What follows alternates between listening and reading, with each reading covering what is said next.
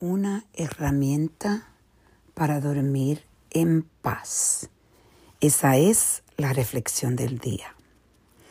Quiero compartir con ustedes que las noches yo con el tiempo he aprendido la importancia de cómo uno se va a dormir en la noche, qué clases de pensamientos tienes, cuáles son tus rutinas que tú tienes en la noche, qué saludables son estas rutinas y a la misma vez cuál es tu último pensamiento cuando ya tú te vas a tu cama. Yo voy a compartir de nuevo, porque esto lo he compartido en otros podcasts, pero creo que es importante recordarlo de vez en cuando, es la rutina que yo tengo con mi hija Natasha, quien le gusta que le llamen en ti. Con en ti, en las noches yo me despido todas las noches. No importa si estamos contenta o no, porque somos humanas y a veces no estamos contentas con uno mismo. Y la idea es que todas las noches, todas las noches, ella me dice lo que ella está agradecida, cuáles son los agradecimientos del día y lo último, qué es lo que ella ama de mí. Yo hago lo mismo.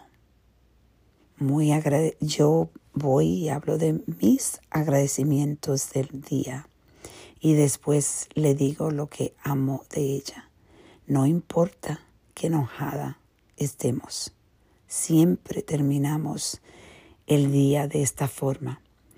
Y cuando me voy a acostar, empiezo a pensar en cosas bonitas.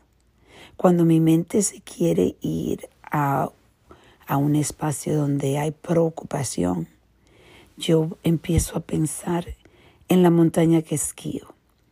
Me veo esquiando dentro de los árboles, escuchando mis esquís, como suenan, solo escuchando los, el aire en, entre las matas. Es algo increíblemente poderoso.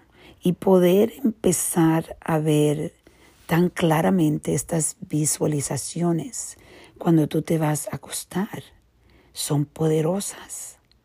A la misma vez, si tú entonces eres una persona que te va a acostar siempre preocupado y no tiene, no tiene ninguna rutina, la rutina es solo acostarte, enojarte o ver televisión, ver noticias, cosas que te siguen llevando al nivel donde usualmente estés, donde no puedes dormir bien. Entonces es tiempo de que cambies. Es tiempo de reflexionar y reconectar.